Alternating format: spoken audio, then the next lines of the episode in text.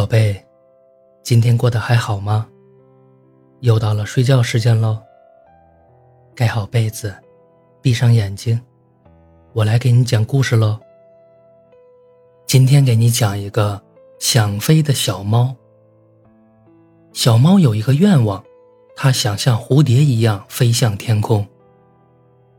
它每天观察着花园里的小蝴蝶，看着它抖动翅膀在空中飞翔。可是自己没有翅膀，要怎么才能飞起来呢？只要你速度够快，像我这样一直扇动翅膀，就可以飞起来了。虽然你没有翅膀，不过应该有其他的办法吧？小蝴蝶落在小猫的头顶说：“只要速度够快。”小猫眨了眨眼，重复着：“那如果我用最快的速度跑出花坛？”越过花坛边缘的时候，会不会飞起来呢？小猫想了想，就站起身。它弓着腰，把浑身的力道都放在腿上，嗖的一声，以最快的速度向花坛边跑去，然后啪的一声摔在了地上。哎呀，根本就不行啊，好疼啊！蝴蝶落在小猫身上，拽了拽它的耳朵。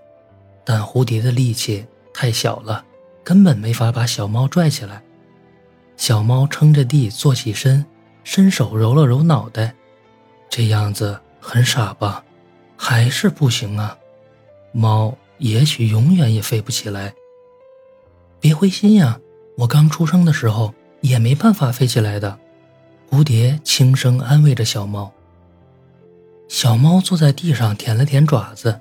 蝴蝶在空中转了一圈，落在一边。为什么一定要飞起来呢？我也很羡慕你有这样的身体，可以保护自己。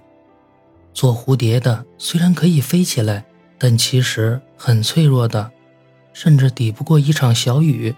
蝴蝶想了想，说道。说着说着，又有些难过的低下头。小猫伸出爪子，让蝴蝶落在上面。它想摸一摸小蝴蝶，安慰它。但又怕弄伤了小蝴蝶，只能带着蝴蝶站起身，来到了屋檐下。如果下雨了，你可以来这里。平时太阳很大的时候，我都躲在这里的。小猫对小蝴蝶说：“如果风太大了，我也没有办法躲在这里的。”小蝴蝶低下了头。小猫突然站起身，望着外面大大的太阳，它突然发现自己虽然不会飞。但也可以成为很厉害的小猫。晴天的时候你替我飞，雨天的时候我保护你。小猫掐着腰，逆着阳光站在蝴蝶面前，倒映出了大大的影子。好了，故事讲完了，记得订阅月票支持哦。晚安，宝贝